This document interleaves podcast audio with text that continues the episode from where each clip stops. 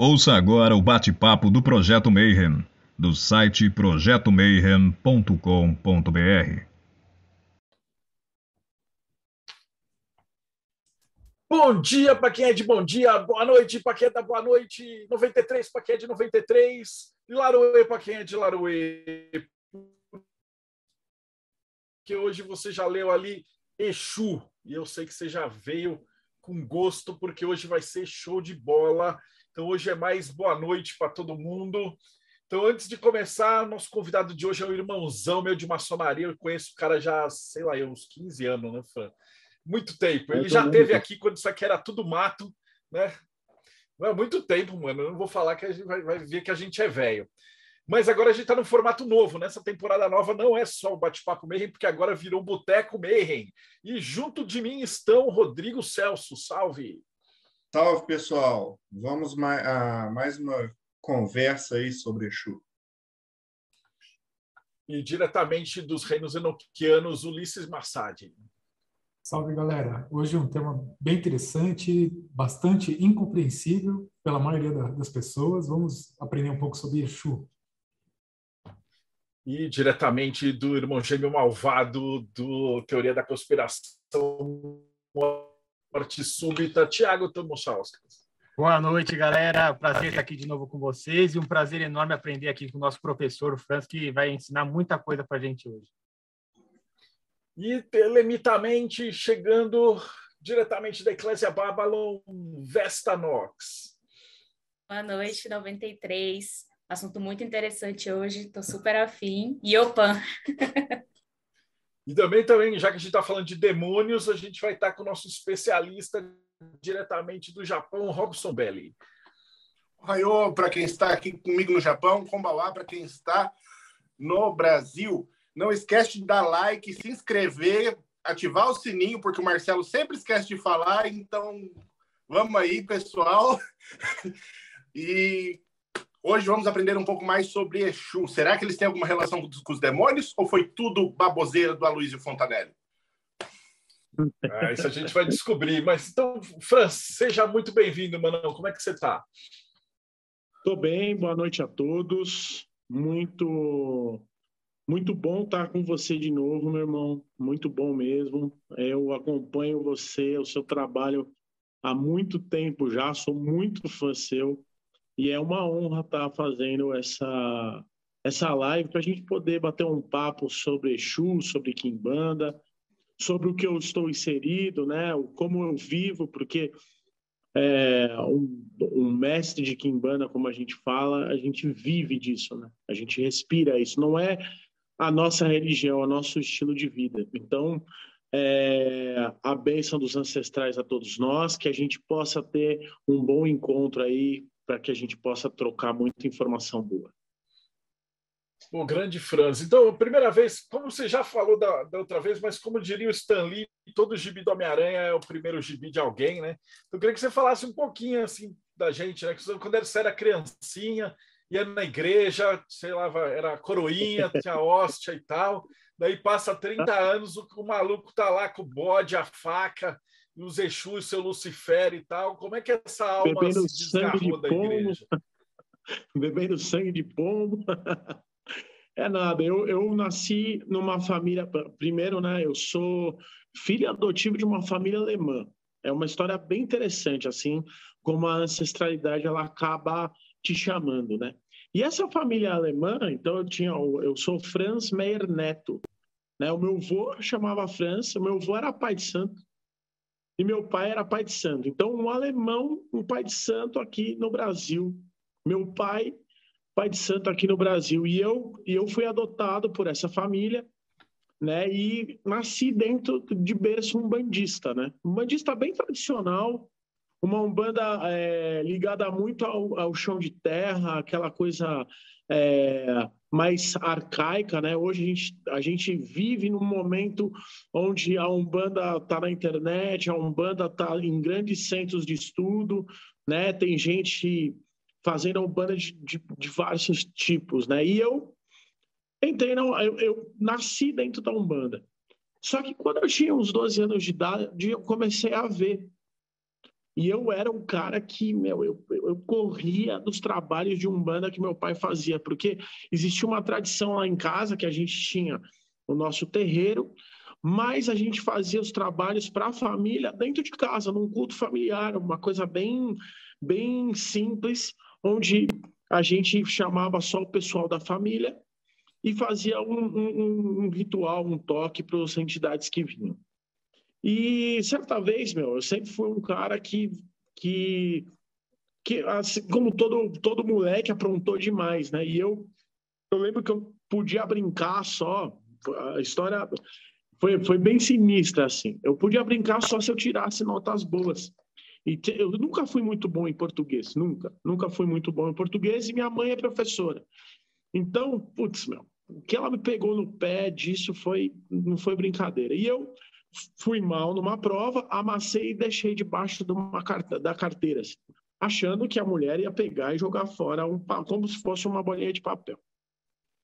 No domingo, então isso foi na sexta, no domingo meu pai chamou as entidades e chamou uma entidade que ele, que ele tinha, que é a Zé Pilintra. Ele, e eu, e eu, assim, eu não gostava, não gostava. Ele começava o toque, eu ia para o quarto, eu queria sair, descer, brincar com outra coisa. Ele me chamou, ele falou, não, hoje você vai ficar. E fiquei, Zé Pilintra, ele me chamou para o quarto e falou assim, quero falar com você em particular. Eu falei, pode falar. Assim, você tá bem na escola? E eu, claro, menti para a entidade. Falei assim, eu tô, tô bem, sim. Aí ele voltou.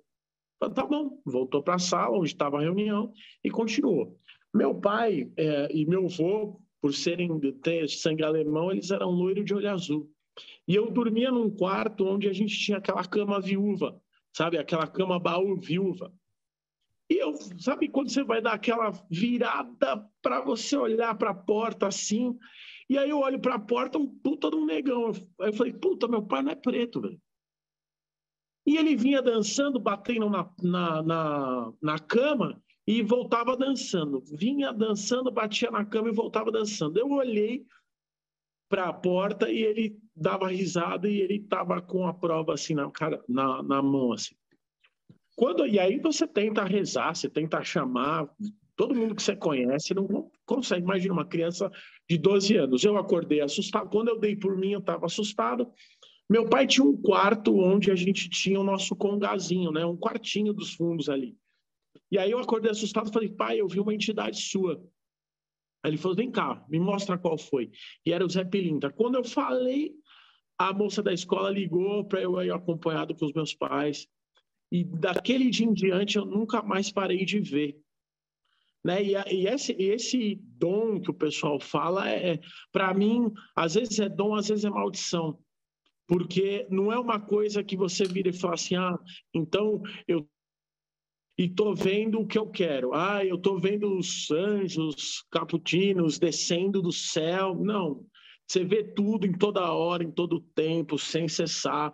Às vezes eu fecho meu olho kármico e eu continuo vendo coisas. Então, é, eu fiz tratamento durante um bom tempo, espiritualmente falando. Fiz tratamento de psicólogo. Minha mãe ficava no meu quarto lendo o salmo e as entidades continuavam vindo. Eu tentei correr e eu fui parar. Tinha dois amigos que eram da congregação cristã. E aí os caras eles viraram para mim e falaram assim: Meu, vamos fazer o seguinte. Vamos num dia de batismo e tal. Você vai batizar, isso tudo vai resolver na sua vida. O que, que eu fiz? Pus o terno, a gravata, fui lá na congregação cristã, na Bresser. Deita... Aí você, você se batiza numa água gelada, cara, gelada. E aí eu me batizei e falei assim, bom, já foi, né? Porque é, é uma coisa transtornante. Você ficar vendo toda hora, você não sabe o que, é vivo, o que, é morto. E quando eu batizei o, o, o Gideon, ele falou: olha, então a partir de hoje todo o mal foi embora. Aí falou assim, tudo, não sei qual, qual foi o termo que ele usou. O meu preto velho do lado falou: é isso mesmo, você tem que rezar. Eu falei assim: você não vai embora, você não vai embora. Eu falei assim: não, eu vou te acompanhar o resto da vida. E aí foi aonde eu comecei a, é, de uma forma é, quase que obrigada acompanhar a espiritualidade. E aí eu me interessei pela questão da maçonaria, entrei numa, na, na Umbanda eu tive muitos conflitos com meu pai, assim, e aí hoje, hoje eu entendo dentro da ancestralidade qual era o propósito. E aí eu fui para a Umbanda, fui parar no Rubens Saraceni. No Rubens Saraceni eu fiquei durante muito tempo, abri o terreiro como o meu preto velho me orientou. E assim, é uma Umbanda muito boa, só que para mim não funcionou. E aí eu fui para uma Umbanda ancestral. Nessa Umbanda ancestral, é, eu comecei a, a, a buscar é, uma origem das coisas. Então, não é simplesmente eu virar e falar assim, ah, eu tenho tal guia, eu tenho, por exemplo, o Pai Bento. Ah, tá, o Pai Bento, o Pai Bento. Por quê?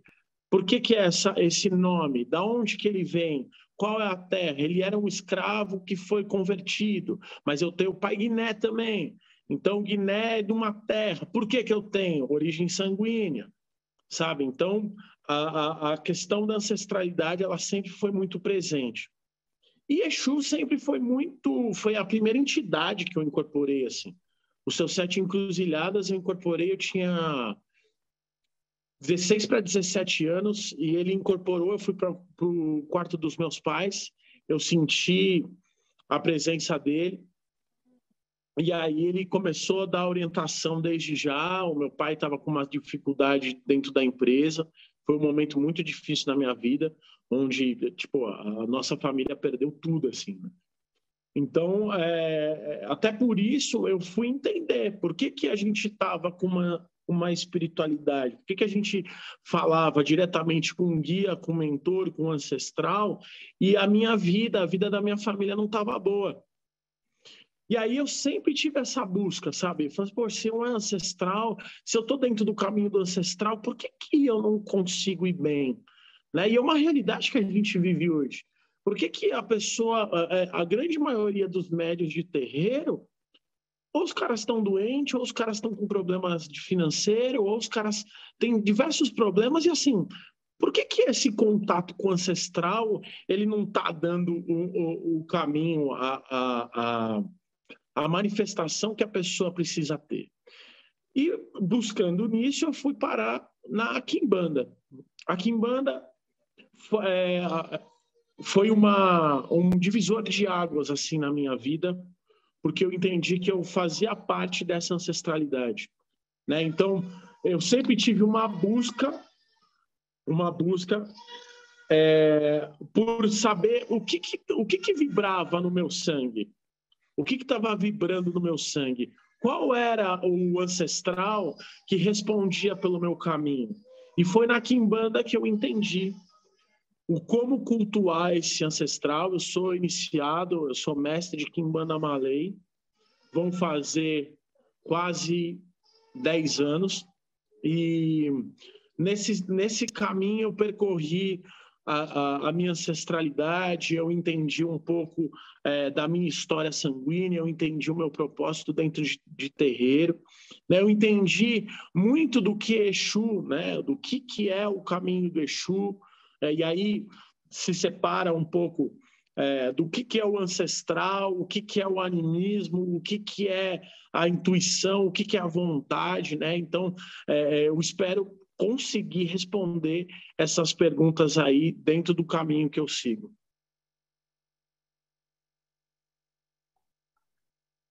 Alguém levantou a mão. Sim, sim, sou eu. Franz, é muito boa a sua história. Eu tenho uma pergunta pessoal e uma pergunta mais assim didática para a gente ganhar um vocabulário aqui para quem está assistindo a gente. A primeira é, você falou que desde todo dia você tem essa essa experiência de visão, de de interação com o outro lado. A minha pergunta é, é sempre com as mesmas entidades ou você vê geral assim? E, se, e aí, é, como é que é a sua relação? Se você, por ver todo dia, você acaba criando uma relação com essas, com essas entidades. É, sim, é, eu vejo todo dia, não são é, as mesmas entidades, são as que eu reconheço como parte do meu, do, do meu caminho ancestral, da minha árvore ancestral, né? É, e sim, é uma relação. Né? Eu aprendi a ter relação com essas entidades porque, é, em algum momento, o sangue ele por mais que eu, eu tenha muita ligação com meus pais adotivos, eu entendo eles como meus ancestrais, meus antepassados, cultuo e, e, e respeito como tal. Chegou um momento que eu, sabe quando você não se reconhece, você não se reconhece dentro daquela casa, embora tenham aí, como eu falei, meu avô, meu pai, umbandistas, só que o caminho, forma de pensar, chegou um momento que eu virei e falei assim, meu, que encruzilhada que eu tô, como que eu vou caminhar? E esses ancestrais, né, os seus sete encruzilhadas, o pai Guiné, o pai Bento, foram ancestrais que me tiraram de uma coisa chamada solidão, né? Porque é, é, chegou um tempo na minha vida que eu não conseguia é, me fazer compreender entende? Porque são coisas que só eu vejo. Então, eu fiquei muito perto, um linear muito perto da loucura e do que é real, sabe? E uhum. aí entra o, o como eu pratico a minha religião. Né? Porque, pô, eu sou um, um mestre de Kimbanda, um sacerdote um bandista prático e cético. Porque eu entendo assim, é uma coisa muito simples e é uma prática.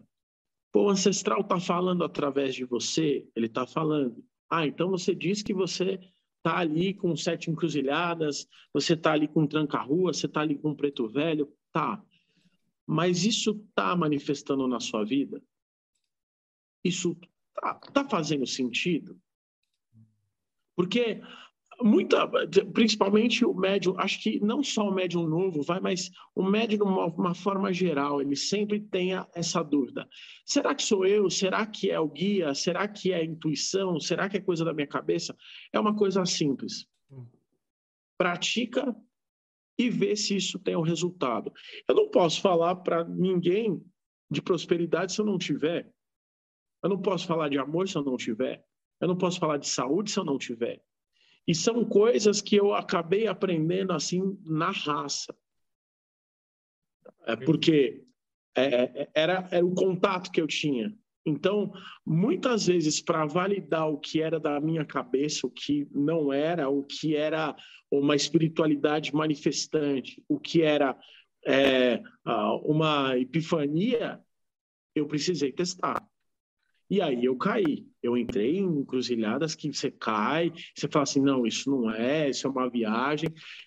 E aprendi a entender o que, os sinais que cada um me dá, porque não é necessariamente um diálogo, sabe? Um diálogo é, boca com boca. É, muitas vezes, um ensinamento, uma condução, o guiar mesmo. Então, quando eu questiono, é, quando eu questiono o que eu vejo, eu aprendi a questionar muito o que eu vejo no ponto de vista de testar, né? Então, ter uma, uma um teste mesmo de, de virar e falar assim, bom, isso daqui está acontecendo mesmo? Estão me falando mesmo? Será? Então, se está me falando, tudo que é do ancestral dá fruto. Tudo que é da árvore ancestral tem um fruto, tem um fruto bom. Então, eu, eu sigo a minha Umbanda, eu sigo a minha Kimbanda a partir desses, dessa, dessas vivências. Não sei se eu consegui te responder. Sim, sim. Respondeu muito bom. Posso fazer a pergunta? Ô, Fernando, é, você falou um negócio que esses dias atrás eu estava conversando num grupo com amigos né, de discussão desses de, de WhatsApp, e aí se levantaram uma bola lá dizendo o seguinte, né?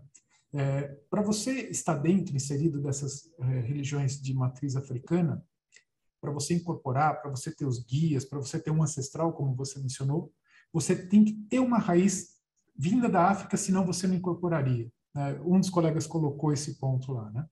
E você comentou que teus pais são alemãos, né? Que teoricamente não teria uma relação direta. É, como é que você enxerga isso? E até se você puder explicar qual é a sua visão a respeito disso? Eu, eu, eu enxergo, é, é uma, é uma grande pergunta, uma pergunta que sempre me, me ocorre, sempre muita gente me pergunta disso. É, eu entendo que o Brasil ele é um país de uma ancestralidade tribal muito presente e esquecida.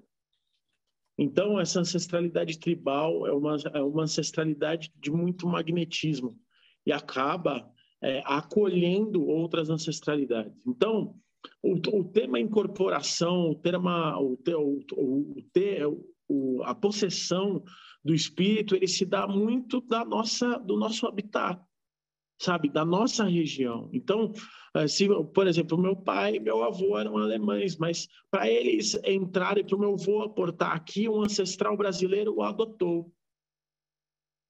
E esse ancestral brasileiro, ele deu ali condições de, de plantio. O fruto da ancestralidade do meu avô, que era alemão, deu fruto de uma com, junto com uma ancestralidade brasileira. E aí eu explico a incorporação, por exemplo, eu tenho um filho de terreiro que ele é ele tem mistura alemã, russa e chinesa. E é brasileiro. E ele incorpora a entidade dele. Aí você fala, pô, mas como que, né? É, é, é, é um ponto que, depois de muito estudar, você vê, fala, pô, com certeza, ele está fazendo o plantio dele, a história dele, ele está redigindo a história dele aqui. E a nossa cultura, a nossa terra, nossos espíritos é, é, têm essa forma de se manifestar. Então eu consigo explicar dessa forma. Eu consigo entender e eu consigo ter uma, uma legitimidade assim. Muito bom.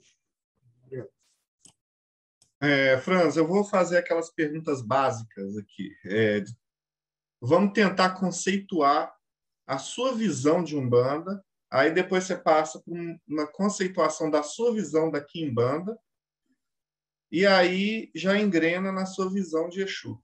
Pode ser? Pode ser. Umbanda ele é um culto, é, é um culto brasileiro é, onde é, antigos é, espíritos continuam trabalhando por essa terra e essa terra é feita dos homens, né, dos seus descendentes. Então é um culto para a consciência, é um culto para a cura. A umbanda ela é na, na palavra cura, né? A cura. Então toda vez que eu incorporo o espírito dentro dessa roupagem, eu estou tendo a cura interior, eu estou tendo a cura da minha visão, eu estou tendo a cura é, do, meu, do meu ambiente. Então, a, a, o, o que eu peço sempre para os meus filhos de, de terreiro, e eu sigo, é que leve a Umbanda não só como uma religião, mas sim como um estilo de vida. Então, se a Umbanda, a tradução da palavra é cura, então para mim a Umbanda é tudo aquilo que eu toco eu tenho que curar. É claro que é muito difícil, é, é muito difícil você estar tá, é, 100% ligado é, no, no sentido de modus operandi, mas a consciência eu já tenho. Então, a, a minha Umbanda, ela é, é, ela é a saudação à terra, é o agradecimento da terra onde eu tenho, onde eu faço gerar os meus frutos, onde eu faço gerar minha prosperidade, a minha família, de forma consciente. Para mim é isso. Até para que a gente eu, eu, eu gosto muito de sair desse clichê, assim, do que todo mundo fala, sabe? Porque é, é, explicar a religião como estilo de vida, sabe? Não como religião, porque pô, muita gente fala de umbanda, cara. Muita gente fala e fala bem, sabe? E tá certo. Só que para mim é isso, é um estilo de vida, é curar toda a minha existência a partir do ancestral. E aí eu entro na Kimbanda. A Kimbanda é o curador, é um feiticeiro. Então é onde eu começo a me posicionar é, diferente com relação à sociedade que eu vivo. Eu me posiciono como um curador natural, uma referência. O, o Kimbanda na África, ele é um cara de difícil acesso, ele ajuda, ele é um conselheiro do, do do, do patriarca de um país ou da matriarca, é, ele é um cara que tem o conhecimento dos caminhos da Terra, de como se manifestar na Terra. Então, para mim, a Kimbanda, entrando na, na, na, questão da Kimbanda, é o, o, o, transformar para ser um curador natural do meio, para ser uma, uma referência no meio onde você vive. Né? com a, a, a, força de expressão da palavra e como eu levo a, a, a minha quimbanda, né? E aí você entra o Exu. O Exu, o Exu é, é uma figura assim ele é o comunicador desse, desse ele, ele, é o comunicador entre os mundos, né? Ele é o comunicador desse meio. Ele é o manifestador é, da, da, da palavra, do caminho entre o homem e o espiritual, entre o homem e o ancestral. Cada Exu tem a sua vertente, cada Exu tem a sua encruzilhada, o seu tipo de, de trabalho. Eu costumo dizer assim: Exu é como bula de remédio. E recentemente eu, eu, eu transformei um pouco essa fala. Eu falei assim: Exu é como um signo. Um signo. Cada Exu, então, se eu, se eu, se eu, olhar, se eu olhar assim, é, ele como, como uma esfera, essa esfera quer dizer todo o mundo, o universo que você manifesta. Né? Isso é Exu. Exu é a esfera, é o universo que você manifesta a partir da sua consciência, a partir daquilo que você entende como o mundo. Né? Cada um tem uma visão particular de um monte de coisa. E Exu é o manifestador disso. Ele é o comunicador. É o como você expressa, é o como você é, se manifesta na, na, sua, na sua plenitude, como homem. Né? Sem é, precisar ter uma divindade como referência, que buscando buscando ser o melhor humano que você pode ser. Entende? Então, é, e aí eu, eu entro na, eu já vou entrar numa questão do bem e o mal dentro de Exu.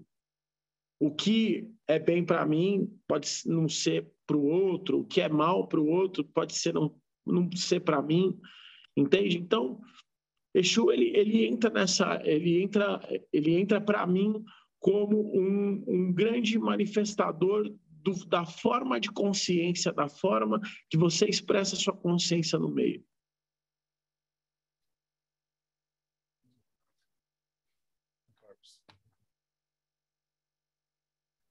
Perguntar, então. É, eu vou no mesmo caminho aqui do, do básico com o Rodrigo e vou pongar no Ulisses também. É, eu queria que você falasse um pouco do que é um ancestral, o que é um ancestral, como você entende ancestralidade, é, quais são os limites dos laços sanguíneos históricos. É, e aí você também comentou que a entidade adotou uma pessoa, né? Então, essa conexão entre fiel e entidade, não sei se fiel é o melhor nome, médium, é, é sempre por essa via da entidade ou a pessoa também pode buscar essa, essa outra espiritualidade de uma outra cultura? Como que se dão essas, essas coisas na sua visão e por que que algumas pessoas é, não conseguem se conectar com a sua raiz cultural e sanguínea e vão se conectar com uma outra raiz cultural e sanguínea que não tem absolutamente nada, nada a ver? É, vamos lá, ancestral, né? É, ancestral é aquele que, na minha visão, é a partícula geradora, é aquele que manifestou a primeira partícula geradora que te forma. E aí, dentro das culturas, né, Kimbanda e Umbanda, é o que eu posso falar com prioridade, eles dentro como se for como se fosse dentro de um guarda-chuva assumem o arquétipo que você precisa manifestar enquanto ser humano.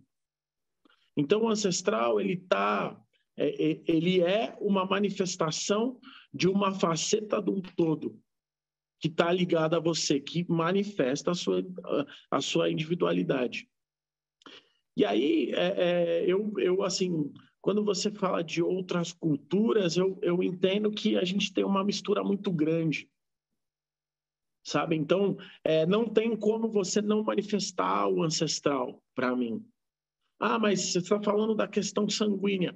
E eu volto a falar da questão regional. Às vezes, você tem uma dor é, sanguínea, porque as histórias, é, cada um tem a sua, né? Mas aquela região, aquele ancestral regional, é que vai fazer com que você se manifeste da melhor forma possível. Então, a gente tem várias facetas de uma partícula que faz com que a gente se sustente como ser humano, que a gente se manifeste de forma é, integral. Né? Então, você tem um ancestral que ele vem pelo sanguíneo, você tem um ancestral que ele está, no meu caso, um ancestral que está ligado ao familiar, eu tenho um ancestral que está ligado à terra, eu tenho um ancestral que está ligado à cultura é, religiosa. Então, cada um deles tem um papel. E é claro que, dependendo do tipo de caminho que você tem, você vai manifestar um. Um vai ser aquele que vai estar tá na sua frente, um que vai te dar referência. Entende? Então, é, é, talvez, não sei se eu consegui explicar esse, esse ponto ancestral. Sim.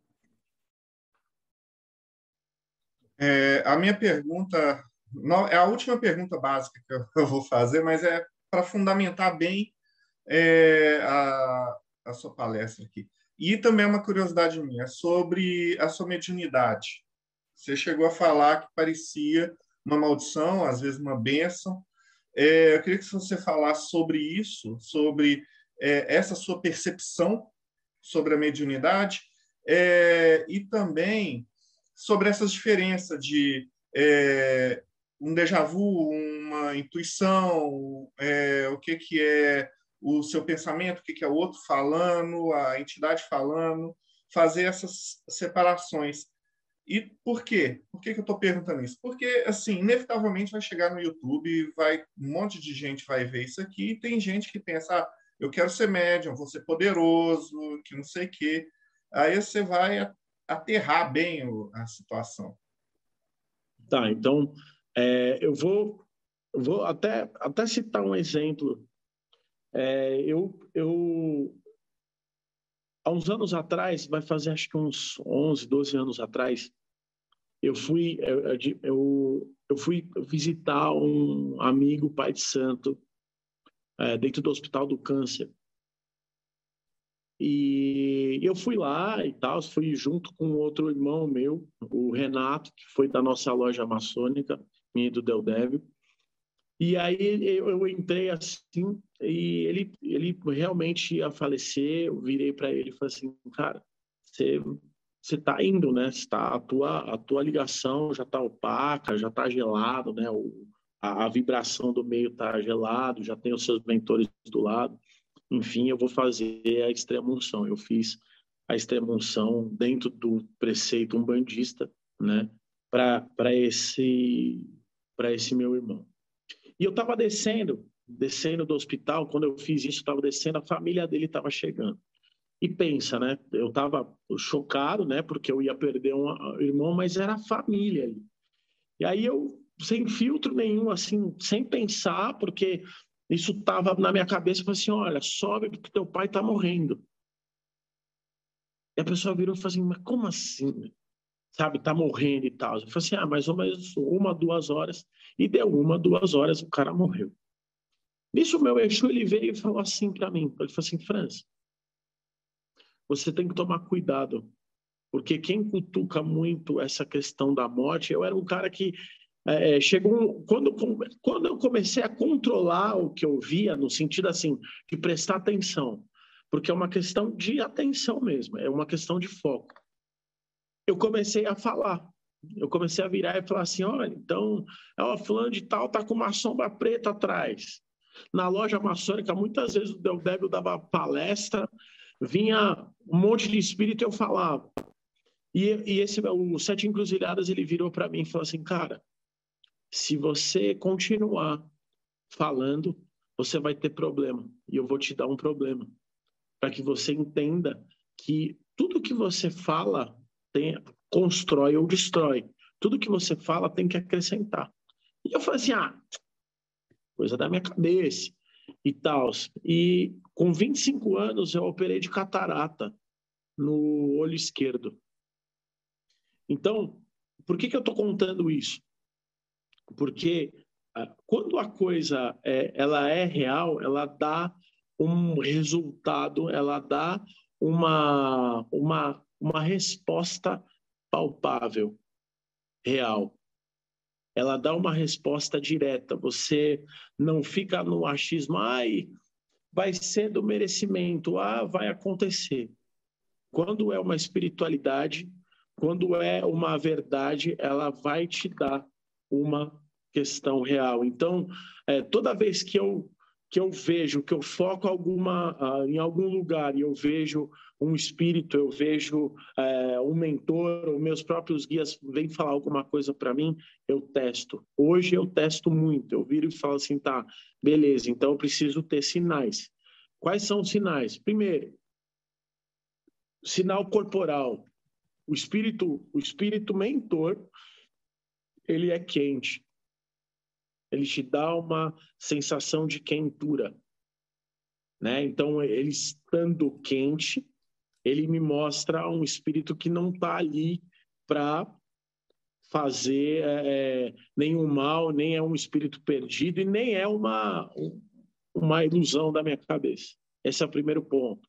O segundo ponto, quando o, quando o espírito ele me dá uma condução, ele tem um prazo e ele manifesta.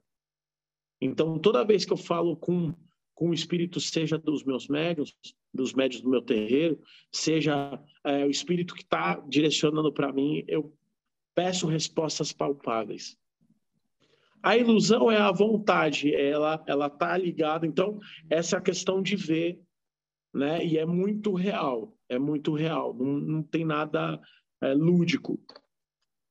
A questão e aí entrando na questão da ilusão, a ilusão ela está ligada com vontade. Ela está ligada com aquela vontade da histeria. Então, é aquilo, né? Trazendo um pouco para o terreiro de Umbanda, o terreiro de Quimbanda. Aí tocou o ponto que eu gosto, eu começo a tremelicar. Tocou o ponto do Exu que eu gosto, eu, porque eu gosto do ponto, eu acho que aquele espírito está olhando para mim. E Exu, especificamente, é assim, você chama o Exu, aquela força olha para você. Só que se aquela força né? E aí entra num outro conceito, que nem todas as forças, nem todos os deuses, nem todos os espíritos que você chama querem o teu bem e vão te fazer bem, seja espíritos com conceito, é, ah, vou chamar um Exu tranca-ruas. Dentro da. Se eu não tenho essa afinidade, eu estou chamando esse espírito, isso vai me fazer mal. Isso vai me dar problema. Por quê? Porque ele é um signo, ele é um comportamento, ele é uma energia que não necessariamente está ligado a, a, aquilo que eu preciso ter. E aí entra na questão da ilusão, né? Então a pessoa ela, ela vem, ela acha que está falando isso com o espírito, só que é aquilo dentro da métrica que eu sigo. Então, se o espírito está falando, ele dá resultado, ele dá fruto. Se é ancestral, ele dá fruto positivo. Então, pô, como que você está chamando? Você está chamando uma força, um espírito, está falando, e você, a tua vida não está andando, a tua vida não está correndo, você não está tendo manifestação boa, você não está tendo boa saúde, você não está tendo família, você não está tendo prosperidade, como que é? Sabe? E aí, entra na questão da ilusão. E tem a questão da, da, da do, do, do vislumbrar, né? Então você está deslumbrado com uma questão específica. Você está entrando no terreiro agora, você está entrando na, na questão é, da umbanda, da quimbanda. Poxa, a nosso país ele tem uma ele, ele tem uma religião regente que é o cristianismo. Ele rege o nosso país. E quando a pessoa ele vai para um, para uma religião livre, né? E aí essa liberdade ele está dizendo assim, você está livre, mas você é, é, você vai assumir seus atos. Você não vai ter um, um, um livro que vai te falar, olha, então você, você se arrependeu, você está salvo. Não, você vai ter reatividade.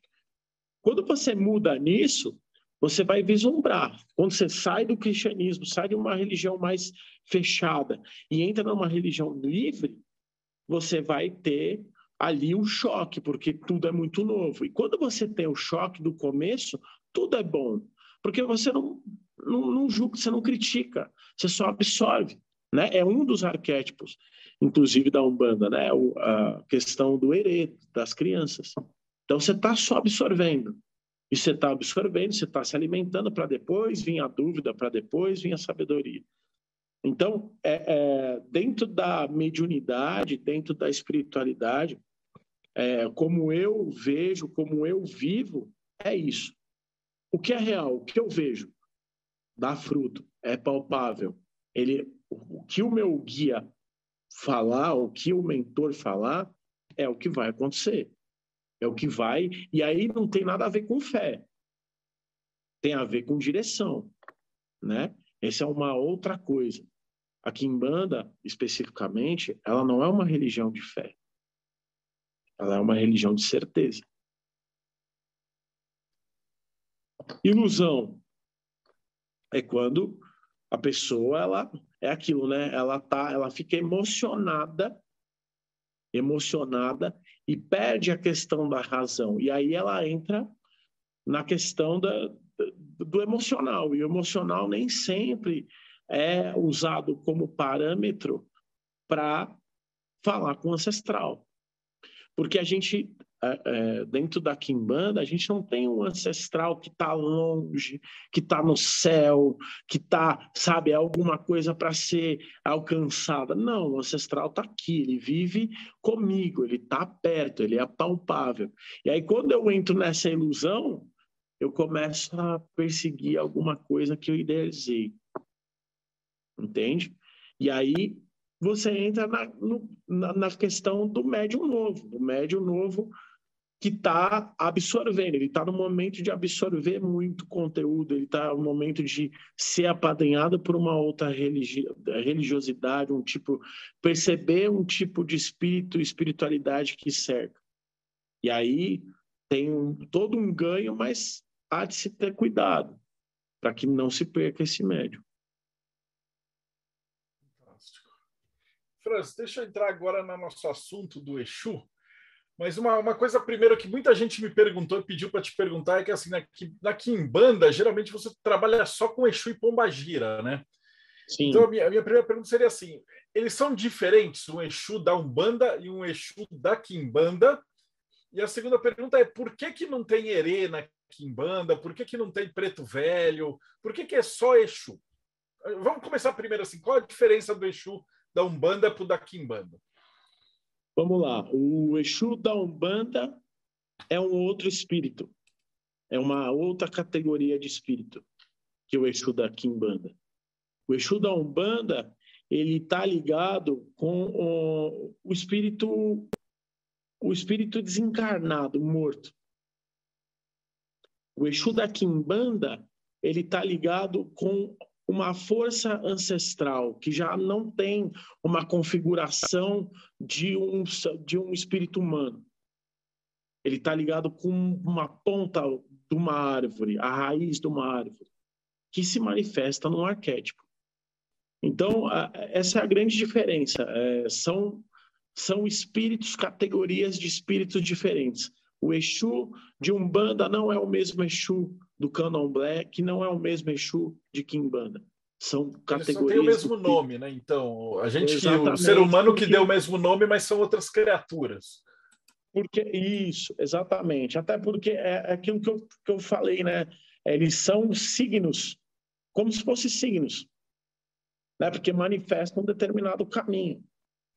Então, por exemplo, se por exemplo o cara tem um Exu que ele trabalha lá com o Rubens, ah, e aí ele vai para Kimbanda e tal, essa entidade não manifesta no terreiro de Kimbanda. E aí, não, se por acaso ele depois a, a, incorporar ou assumir um outro Exu, tá, e aí de repente ele abandona a Kimbanda, volta para a Umbanda, esse Exu da Kimbanda não manifesta na Umbanda, né? Não manifesta. É assim, a Kimbanda é, é, é, os Exus, na verdade, os Exus são, for, eles entraram no culto de Umbanda, né? Mas eles não são originários desse culto. O culto de Umbanda, ele, ele tinha três arquétipos, né? O velho, o jovem e a criança, né? Então é preto velho, caboclo e herê, basicamente. Aí o caboclo com homenagem a cada região. E o Exu ele foi trazido porque a mistura foi muito grande, né? foi muito grande. Mas o espírito, é, vamos supor, eu tenho ali o meu Exu de Umbanda. O meu Exu de Umbanda, ele se chamava Sete Cruzes. Ele só se manifesta na Umbanda. Ele é uma, um espírito que está dentro daquele cenário, dentro daquela energia. O Sete Encruzilhadas é um espírito de Kimbanda, ele só se manifestou dentro da Kimbanda. Entendeu? E ele tem uma outra qualidade, ele tem um outro tipo de manifestação, um outro tipo de enredo, um outro tipo de energia. Entende? E aí eles ganham os mesmos nomes em diferentes religiões, porque é isso, são signos, são caminhos. Ah, o Exu Tranca-Ruas é um caminho. É, é, geralmente é um caminho da pessoa que está ligada com que está ligada com o trabalho, que a busca é trabalho, que a busca é abrir caminhos, mas também está ligado com a pessoa que tem sérios problemas com relação a aos pais, à família, sabe? Que é o grande desafio. Sete encruzilhadas, tá ligado com pessoas que estão ligadas com negócios, com dinheiro, a busca por dinheiro é muito grande, mas ao mesmo tempo a, a grande confusão de ser, de, de, de para onde eu vou, da onde eu vim, é, é muito presente. Tiriri tá ligado com pessoas de de tato rápido. Então, essas pessoas elas têm sangue quente, elas são rápidas, são resolutivas, mas está ligado com pessoas que têm grandes traumas com a figura paterna. É, sei lá, capa preta. Capa preta está ligado com pessoas de, de extrema justiça, de, que, que tem um grande trato com, com a palavra. Então, a lealdade está muito grande, tá muito é, presente de pessoas de capa preta, mas ao mesmo tempo são pessoas que sentem uma solidão muito grande. Entende? Então, são arquétipos é, que qualquer, seja dentro da Umbanda, seja dentro da Kimbanda, seja dentro do Candomblé, quando a pessoa ela me dá um, um Exu, eu entendo o que, que a pessoa está precisando, né? o que, que a pessoa ela manifesta, o como eu trabalho aquela pessoa, como eu posso ajudar, qual é a chave que aquele ancestral liga naquela pessoa. Belezinha. Ô, Ulisses, faz o seguinte, você e o Robson perguntam e depois eu sigo, que eu, que eu vou... As minhas outras perguntas são nessa linha. Então, Rapaz, eu tenho um monte de perguntas também. Essa linha, essa linha que eu ia fazer essa pergunta que você fez, mas até aproveitando o gancho, né? É, e o, o Exu Pantera Negra e o Caveira, o que são essas entidades? O Exu Pantera Negra é um Exu muito bom, ele está ele, ele tá ligado com as pessoas que acabam sendo estrutura de uma família, sabe? Acabam sendo pessoas que é, são sacerdotes dentro da família, sabe? Mas, ao mesmo tempo, são pessoas que de vez em quando precisam sumir, sabe? Dar um, um lance que a pessoa caminha para buscar o próprio destino, mas volta para casa. Tem uma preocupação muito grande com a família. É, no sentido de trabalho, Exu Pantera Negra é um Exu muito rápido para abrir negócios impossíveis é um eixo muito rápido para trazer resposta é, de ah, a pessoa está mentindo para mim, meu, simples, uma vela verde limão em nome do, do Pantera Negra, você vai saber se a pessoa está mentindo para você ou não. O Tata Caveira é, um, é o Exu Caveira, o Tata Caveira, né? É, são, são Exus diferentes, mas vamos no Caveira. O Caveira ele é um espírito muito bom para pessoas que trabalham com cura, né? Cura material, então é, médicos, psicólogos, esse tipo de coisa. É um Exu que traz muito esse caminho de cura. Por um outro lado, é um Exu de pessoas com facilidade de maldade muito grande. Então, qual que é o arquétipo desse cara? Esse cara geralmente é calmo, geralmente ele não arranja muita briga, diferente de um cara de tranca-rua. O cara de tranca-rua você vê assim na cara que é o cara briguento, é o cara truculento, sabe? O de O de. O de o é o do. É o do Grola, só para vocês terem ideia do que trabalha. Ele é truculento. O Caveira não. O Caveira são de pessoas mais calmas, mas não necessariamente com paciência. E aí a facilidade que esse Exu tem para a maldade é muito boa. A facilidade que esse Exu tem para salvar uma vida é boa também. Sensacional. E me uma pergunta ah, para passar para o próximo. É, você comentou, por exemplo, que a Umbanda é uma religião que o objetivo dela é a cura. E a Kimbanda? Qual que é o objetivo da Kimbanda? é a cura também, mas é uma cura ligada ao, ao como me manifesto. Né? Então, se eu falo, se eu for fazer uma comparação entre a Umbanda e a Kimbanda, diferentes tipos de cura, eu estou dizendo que a Umbanda ela é uma cura interior. A Kimbanda ela está ligada ao meio, mas ela está ligada do como eu caminho, né? nas minhas estruturas. A Kimbanda é o braço, é a perna, a Umbanda é a cabeça. Né? Então, como eu pego, como eu manifesto, como eu, eu dou, a energia que eu plasmo, a energia que eu manifesto, isso é a Kimbanda. A Umbanda, ela tá o como eu absorvo e monto essa energia. E como eu é, é, concateno as minhas ideias para manifestar. Então, são duas religiões que caminham muito juntas.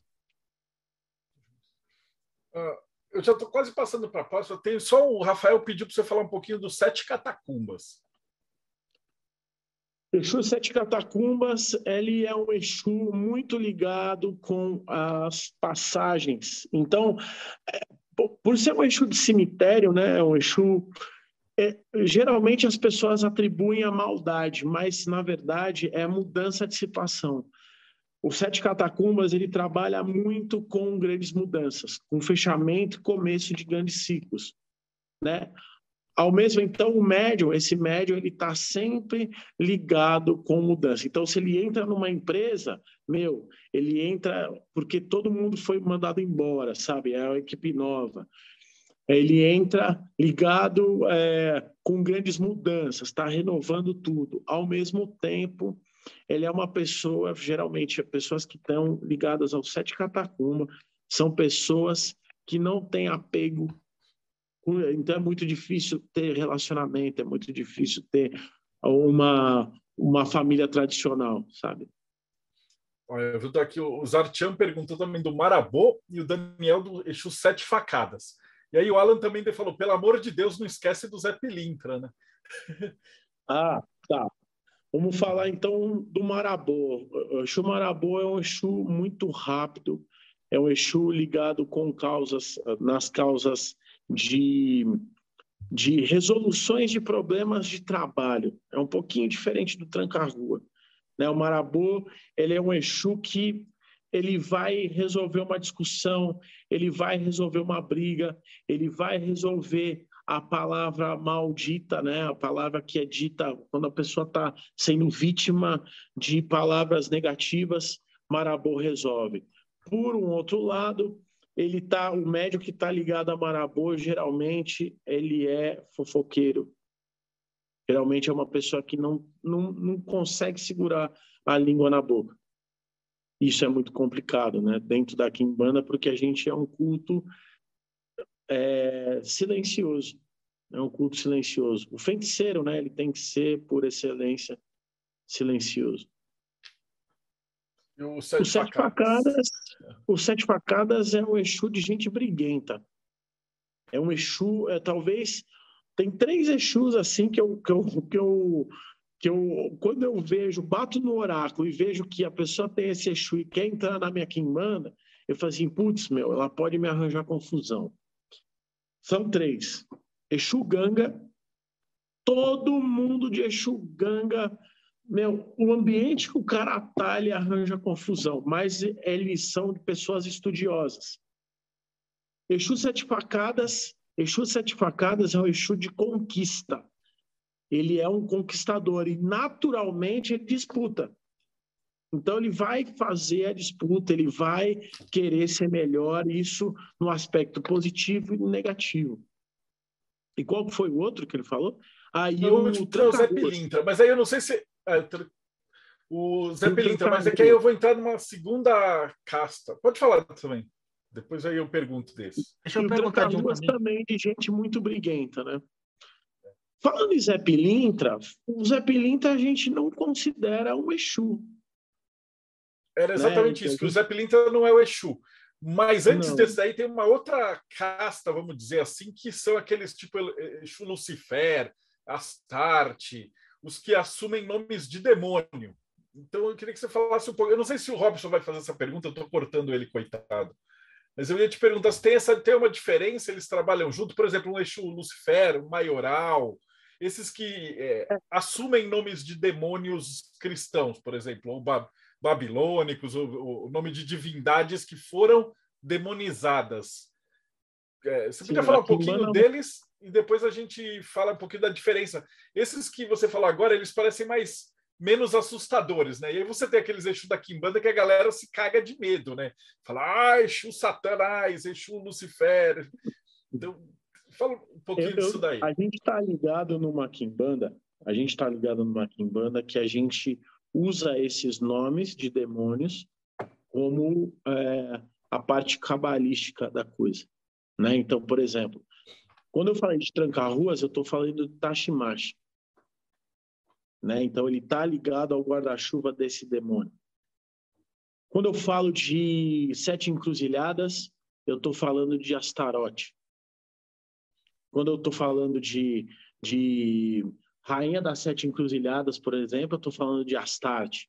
Então, por mistura de tradição, por, por métodos de evocação e, e formas de trabalho, os Exus, dentro da Kimbanda Malay, eles assumem também o arquétipo. Não é que assume também o arquétipo, mas entende-se que estão dentro do guarda-chuva desses demônios.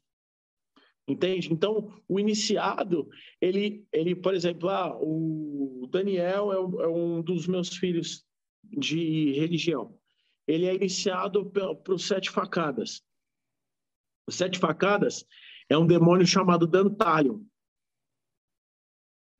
Entende? Então, a energia do assentamento com as plantas que são colhidas, com, com o macerado que é feito, é evocado no momento do, que está se preparando ocultar essa força, Dantalion, para se manifestar. E aí, o, o, o, o, plano de fundo, vamos por assim, é o Dantalion, mas à frente ela, ele vai se manifestar como sete facadas por uma questão de regionalidade. Entende? Então, a gente sim, a gente é cultuador de divindades babilônicas que foram demonizadas. Maravilha. Os crentes pira com a Kimbanda, né? É, e vão, viu? E vão na Kimbanda. E vão pedir coisa. Porra! Atendo crente pra caramba. Eu sou Goeste e o maior público é evangélico também. Bom, primeiramente, parabéns, sua palestra está sendo fantástica. Estou muito feliz de estar participando dela. E você falou desses arquétipos, eu achei maravilhoso, até porque eu sou um libriano. Eu, meu nome iniciático é Justus, Justiça. E o Exu de incorporação, o primeiro Exu que eu tive uma incorporação na minha vida foi o Capa Preta. Assim, é um demônio. Eu, eu fiquei, é um eu demônio fiquei... chamado Lucifim. Isso. E eu achei muitíssimo interessante tudo isso. E agora a minha pergunta: da onde vem tantas essas informações? Olha, é, é, é, muito é muito complicado assim eu, eu falar de uma raiz com certeza, tá? Mas a, a gente a gente sabe que o culto, o culto aos Exus, o culto aos demônios, que depois é, foram colocados em nomes simbólicos mais abrasileirados, foi uma grande mistura de cultura, né? Então, o cara, ele, ele ia na macumba, né? O europeu ia na macumba, o cara riscava um símbolo, tinha um perfil de um demônio, como se fosse uma bula de remédio, né? Tinha o perfil de um espírito, né, que fazia um determinado trabalho com maestria. E aí o cara ele virava e falava assim: "Poxa, eu quero um negócio. Eu quero abrir um negócio novo, eu quero fazer dinheiro, eu quero Pô, então você está fazendo um trabalho e a gente tem Astarote ali. Pô, isso aqui para mim é Astarote. É o grande arrebanhador de almas, né? É um cara da, da lábia. Você viu o, o espírito tem numa lábia diferente, um grande vendedor. Pô, aquele espírito ele trabalha para a justiça, ele trabalha é, é, o espírito, a característica do, do espírito de capa preta, no geral, são espíritos de pouca fala. São espíritos muito mais diretos. Não tem. Se, se, se você vai falar com sete encruzilhada, meu, você vai beber, você vai dar risada, porque é esse, é esse envolvimento de Astarote, né? Ele é um arrebanhador, então ele não pode ser um cara travado, ele não pode ser um espírito é, com poucos amigos.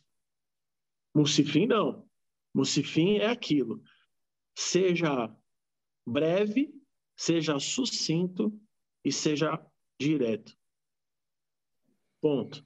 Então, o que, que os caras faziam? Os caras eles viravam, pegavam a característica desses demônios que eles tinham e falavam assim: putz, então esse Exu é esse demônio. Vamos pôr, vamos riscar o ponto e vamos pôr, pôr esse sigilo para ele. Ah, vamos pôr outro sigilo para Dantalho. Dantalho, putz, meu, você pede uma coisa para Dantalho, ele, ele constrói. É um espírito que quem carrega, carrega com muito. Com, com, é, geralmente são briguentes, mas são pessoas que constroem coisas, que compram propriedades, que compram coisas, que têm negócios, que, sabe, que atiram para todo lado no, no arquétipo negativo. Isso é Dantalho. É, próculo, próculo, Exu, caveira. É um, Exu, é um demônio muito ligado com a questão de morte e de vida, muito ligado com a questão de cura e de doença. Sabe? Então, é, é, é, é, dessa, é dessa tradição, é dessa mistura que vem a Kimbanda, né? Eu posso falar com prioridade da Kimbanda que eu estou inserido, a Kimbanda Malay, a Kimbanda dentro do meu terreiro, né? Eu sei que tem muitas, tem muitas. Tem Kimbanda das Almas, por exemplo, que vem preto velho. Tem Kimbanda de caboclo, que vem caboclo, né? Falando já um pouco do que o Deldeb falou, né? De ah, então por que, que não tem herê dentro da Kimbanda, não tem preto velho dentro da Kimbanda?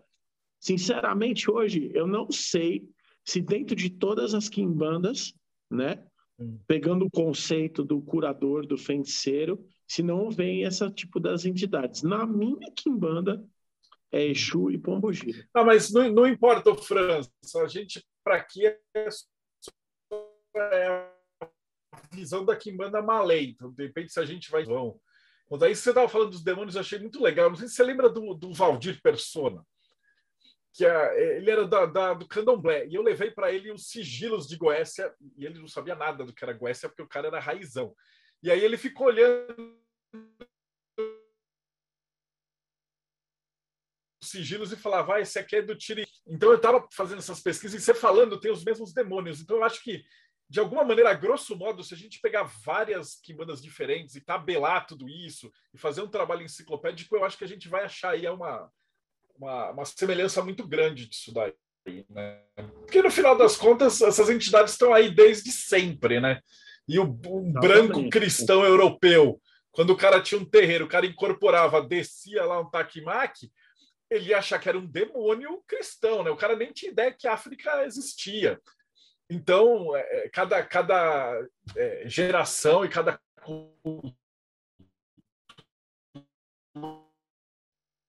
vai dando uns nomes diferentes, né? E como a galera era de poder trabalhar com esses outros nomes, né? É, o guarda-chuva, né? O guarda-chuva da virtude, do caminho, né? Thiago.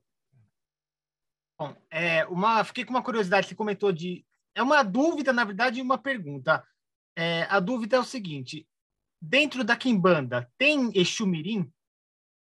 Tem. E como é que funciona isso? E aí, e como é que como é que quebra, como é que ele trabalha dentro da Kimbanda? E vou aproveitar e jogar uma pergunta aqui da Zartiran que ela mandou no chat logo no começo, que é o, o Exu, os Exus são amorais? Como é que funciona a moralidade com os Exus? Tá. Então existe Exu Mirim dentro da Kimbanda. Exu Mirim ele tem é, ele tem uma ação específica. Dentro da Kimbanda, da Kimbanda Malém, da Kimbanda que eu cultuo, ele tem ação de buscar. Então, é, muitos usam o Exu para maldade, então ele vai buscar o caminho aonde o cara vai tropeçar e vai cair, e ele vai buscar a verdade. É um espírito que traz aquilo que está oculto. Então, é, existe sim Exu Mirim dentro da, da Kimbanda. E se Exu é amoral, é isso? É, ela perguntou se Exu é amoral. Ou ele, não sei. Olha, é, é muito, é, é, é, muito. Quando se inicia dentro de Kimbanda, né? Você entende assim. Eu costumo dizer que você se torna um Exu. Você se torna um Exu. Então, você vai se locomover, você vai se manifestar, você vai é, ter ações junto, como se fosse ligado, o encarne com aquele espírito, aquela centelha, pegando aquele gancho de ancestral que eu falei. Então, a moral de Exu está dentro dos seus valores. Entende? Então, tem gente que vai virar, tem gente, por exemplo, é, tem casas que é puro para maldade. Então, você quer derrubar um inimigo, você vai naquela casa e é um caminho que aquela casa segue e é próspera e tem e tem e tem é, retorno e dá é interessante, né? fruto. né? O pessoal fala, ah, você procurar Exu para fazer maldade e tal, mas, mas quem está procurando é uma pessoa, né, que quer fazer maldade. Exatamente. Tá Ele não vai fazer o trabalho é moral por aí, você. E tem a ressonância, tem a ligação. Todo mundo no meu terreiro, no meu terreiro, na minha quimbanda, nós fazemos uma quimbanda para prosperidade. Você quer abrir caminho, você quer ganhar dinheiro, você quer é, sucesso, você vem no meu terreiro. Porque é um terreiro que Astarote é, ele é o regente, sete encruzilhadas. E a gente trabalha para o negócio, a gente trabalha para o dinheiro, a gente trabalha para a boa vida, para comer bem, para viver bem. Entende? Então, dentro dessa quimbanda, da minha quimbanda, da minha casa, a gente mais eu conheço casas que são para maldade. Eu conheço casas que são ligadas a amarrações, a sexo. Entende? Então, é a semelhança, sabe? É a semelhança, é a sintonia.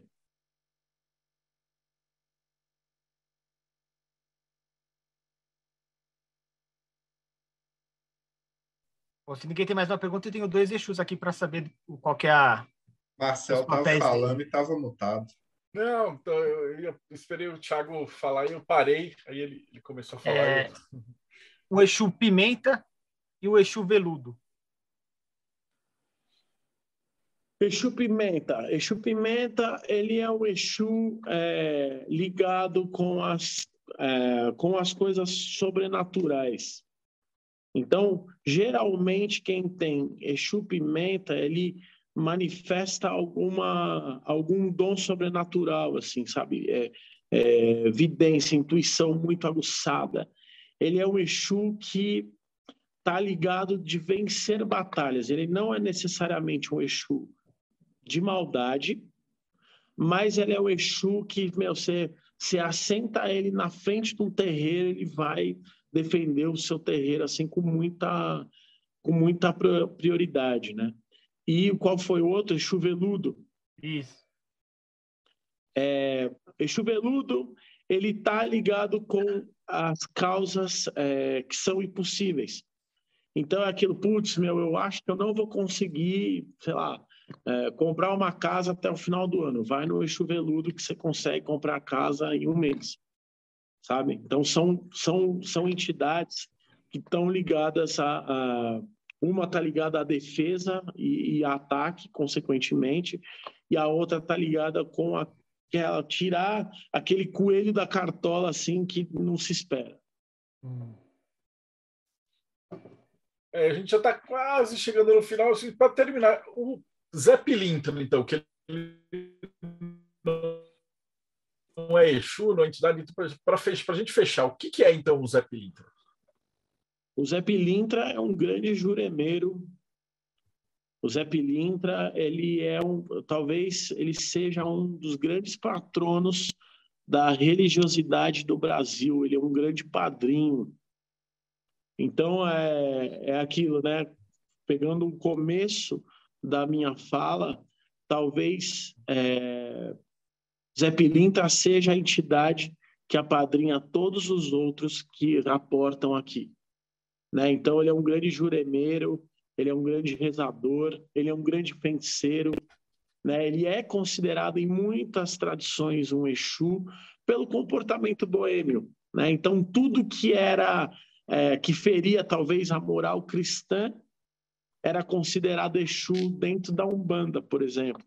Né? E Zé Pilintra, meu, é, o Zé Pilintra está ligado a pessoas que são boêmios, são pessoas que gostam da farra, da festa, da mulherada, sabe? Então, é um arquétipo que esse espírito, né? Uma vez que eu, que eu sempre vejo os espíritos que cada um pega como um signo, manifesta, mas ao mesmo tempo é um grande rezador, é ligado com pessoas de extrema bondade, é ligado com pessoas que têm um bom ouvido, um bom colo, sabe? Pessoas que acabam tirando a roupa do corpo para ligar. A gente não assenta Zé Pilintra em Quimbanda, até porque ele tem uma outra tradição, mas dentro de terreiro de Umbanda, muitas pessoas trabalham com o Zé Pilintra na linha da esquerda por é, pelo tipo de arquétipo que aquele espírito manifesta. Então, para uns vai manifestar o rezador, aquele que que que está ali fazendo um benzimento, fazendo a reza para tirar o mal, para afastar um mal, um mal olhado, tirar uma doença. Para outros vai manifestar o boêmio, aquele que vai sair de uma situação complicada, vai sair de uma briga, vai sair de um, de um, de um processo negativo, entendeu? Sem nenhum tipo de lesão. Oh, fantástico. E agora precisa a pergunta principal: como é que o pessoal te acha? Vamos lá, eu estou na Rua Barra Funda, 532, em São Paulo. Nosso toque é às sextas-feiras, a partir das 8 horas. No Instagram, a gente é Caminho das Sete Encruzilhadas. Tá ali, inclusive, hoje eu fiz, fiz um post sobre a leitura de oráculo, onde eu explico mais profundamente, intimamente, o que, que a pessoa traz, quais desses signos a pessoa manifesta. Então, é, é isso. Oh, fantástico. E chegando ao fim, considerações finais, Rodrigo Celso. Adorei a aula, nossa, fantástica essa palestra, assim, foi muito esclarecedora. Vou fazer o caminho ao, fazer o caminho ao contrário, então. Ulisses Massad, considerações finais e. Não, não, depois eu pergunto para o Robson como é que é. Acho vocês. Mas o pessoal fala por, por aí, né? Para ser um pai de santo, a pessoa tem que ter muita bagagem, né? E o nosso amigo Franz aqui, que aula, meu brother. Olha, você está de parabéns aí pelo conhecimento, pelo esclarecimento que foi dado aqui hoje. Essa live aí eu acho que vai ajudar muita gente, porque eu sei que ninguém conhece esses. Quem não é de dentro da religião não faz a menor ideia da diferença de um Exu para outro, né? E hoje a gente aprendeu tudo isso daí. Então, pô, tá de parabéns, obrigado aí pela, Lembrando pelos que, ensinamentos. Que é um, um eterno estudo, né? A gente eu continuo estudando, né? Embora eu, se, eu sou mestre dentro da minha casa, mas em uma casa eu sou filho, né? Então eu continuo estudando, continuo aprendendo. Mas obrigado pela oportunidade. Parabéns aí pela humildade também, cara. É isso que é bacana, né, cara? Porque dentro, como é que você vai querer reverenciar a ancestralidade se você não reverencia os seus professores, seus mestres? Então é uma, é uma coisa que precisa mesmo, né? Robson Belli, direto do Japão, considerações finais. Fantástica. É, eu espero que ele volte mais vezes para falar mais do assunto, porque eu achei sensacional a palestra. Meus parabéns. E olha, fazia tempo que eu não escutava alguém falar com tanta coerência sobre o assunto de uma forma tão leve quanto você falou hoje. Muito obrigado, foi sensacional. Obrigado você, obrigado pelas palavras aí, a oportunidade de, de estar aí com vocês. Eu sou um fã do canal, sou um fã de tudo que vocês fazem aí, um projeto muito grande, muito legal, com muita gente bacana. Parabéns para vocês também e obrigado. Estarei toda vez que for convidado, estarei. Eu espero trazer um tema mais profundo, que são os oráculos, o como o Exu é um oráculo vivo, né? Então, como acessar, como fazer. Então, é legal. Maravilhoso. E da Eclésia Babylon? Bárbara, como é que a gente acha a Eclésia? Oh, aliás, Robson, o Robson se despede e tal, e, e o Enoquiano? Eu, eu vou fazer o caderninho agora. Eu tô vendo. Ele fala de você, tá mas ele feio ali, o Rodrigo. Eu falo de, eu falo o Rodrigo só virou assim, ó, faz assim, ó. É, depois eu esqueço a mesma coisa, né? Bom, pessoal, ah, mas a conversa um pouquinho mais de magia boa, cara. A gente não é marqueteiro, a gente é estudioso, é diferente. É, a função dessa live é outra. A função dessa live é aprender, não é fazer marketing. Então, a gente esquece, cara. Como é que a gente acha Nokiano? Bom, quem quiser conhecer um pouquinho mais da magia enoquiana de maneira séria, de maneira compromissada, pode acessar lá enoquiano.com.br. A gente tem um grupo de discussão aberto e gratuito, todo mundo é bem-vindo.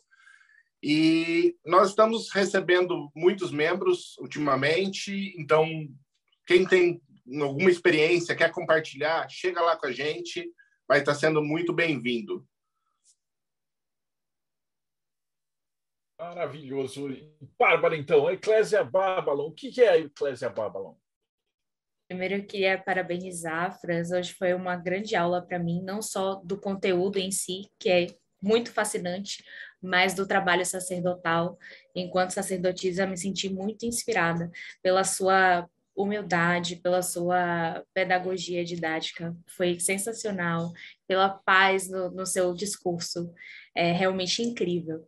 É, em homenagem à morte súbita, eu vou dizer, hein? a Eclésia Babylon é uma igreja. então, a Eclésia Babylon é uma instituição religiosa. Ah, é, baseada no, no gnosticismo e em Telemann. E a, a, nossa figura central de culto é a deusa Babylon, pela Corrítio 56. Então, todos são bem-vindos à nossa comunidade no www.4gsanctuary.com e também podem buscar no Instagram, evesta.noves. Estou sempre à disposição. Maravilha. E a gente hoje está um pouquinho desfalcado, porque tanto a Priscila quanto a Jéssica, quanto a Cat, que eles estão com aquele projeto da Roca das Moiras, aí elas tinham uma reunião gigante para fazer e não tinha outra data, e aí acabou, elas ainda estão em reunião lá, então não participaram hoje, mas eu vou fazer a propaganda, o Espelho de Circe é uh, uma comunidade que trata assim, principalmente das bruxas, feiticeiras, as mulheres, porque Uh, homem, a gente não menstrua, a gente tem uma série de coisas que são muito particulares das mulheres. E aí esse grupo ele é formado por mulheres para cuidar desses projetos. E essa Roca das Moiras é um projeto delas uh, para conversar sobre o sagrado feminino, sobre todos esses assuntos. Então, tipo, não, não, eu não tenho lugar de fala, que eu sou homem, mas vão lá, espelho de Circe, com.br e aí vocês vão dar uma olhada nesse projeto que está maravilhoso. Muito legal mesmo, fechar... viu, Marcelo? Recomendo, participei, show de bola. Venham conosco que a gente precisa de uma rede de mulheres cada vez mais forte. E Tiago Tamussauskas, considerações finais e o Morte Súbita, cara? O que é o Morte Súbita? Tem demônio no Morte Súbita? Tem Exu tem, no Morte Tem Súbita? bastante demônio lá. Quem quiser, inclusive, tem demônio e tem sobre Exu também. E a coisa que está aí no meio dos dois. Quem quiser saber mais, é só entrar mortesúbita.net e digitar lá a palavrinha mágica de três letras, que vai aprender bastante sobre os Exus também. E olha, quero dar os parabéns aí para o Franz, porque ele comentou né, que, o, que os Exus na Kimbanda não são seres é, espíritos que foram encarnados e tal, mas quem ficou encantado no final fomos nós, né? Porque a, o conhecimento que ele tem é, é, incrível. Eu perguntei de veludo, meu, ninguém, ninguém fala de veludo, ele respondeu assim na lata. Foi, foi muito incrível mesmo, só, só tem a agradecer. Mortesúbita.net. Tô aqui, eu só caiu o celular aqui e entrei por um outro. Desculpa. Não, a gente tava, tava esperando só para. Pra... Ah, porque a gente foi conversando, conversando, conversando, acabou a bateria. Também aquelas coisas que. Mas, cara, aqui é assim, cara, não tem, não tem produtora, não tem marqueteiro, não tem nada, cara. A gente junta as telas com as nossas webcam e, e é o nosso conhecimento, né? A gente brinca e fala que é um podcast de gente que sabe o que está perguntando, com convidados que sabem o que estão respondendo, né? Então, essa é o novo mote aqui do assim, canal. A última consideração, desculpa cortar, é, né, voltando a agradecer, e assim, eu procuro manifestar um arquétipo, né, manifestar uma verdade que todo mundo que vem falar de Kimbanda, né, e aí é um protesto, né, tem que ser o mal, tem que ser o cara que engole sangue, tem que ser o cara que passa trevosidade, cara. E meu, eu vejo que isso é tão desnecessário, é tão desnecessário, só, só mancha a nossa cultura, só mancha o nosso ancestral, só mancha o nosso caminho e faz com que as pessoas é, cada vez mais critiquem a nossa macumba. Né? Então, eu, eu, eu, eu, eu, prefiro, eu prefiro ser assim, fazer dessa forma, e entender que a ancestralidade é uma, uma parte, a espiritualidade é uma parte que é contida em todo mundo, do que, ah, eu sou trevoso, né? Eu escuto muita gente falando assim, e me dá uma, uma, uma tristeza, um desespero e uma vontade de combater dessa forma, sabe? Claro, eu não sei de tudo, eu não, eu não sei é, de todos os ancestrais, de todos os Exus, de todos os caminhos, mas assim, o que eu sei, o que eu sei, eu procuro fazer da melhor forma possível, com verdade no que eu faço. E é isso.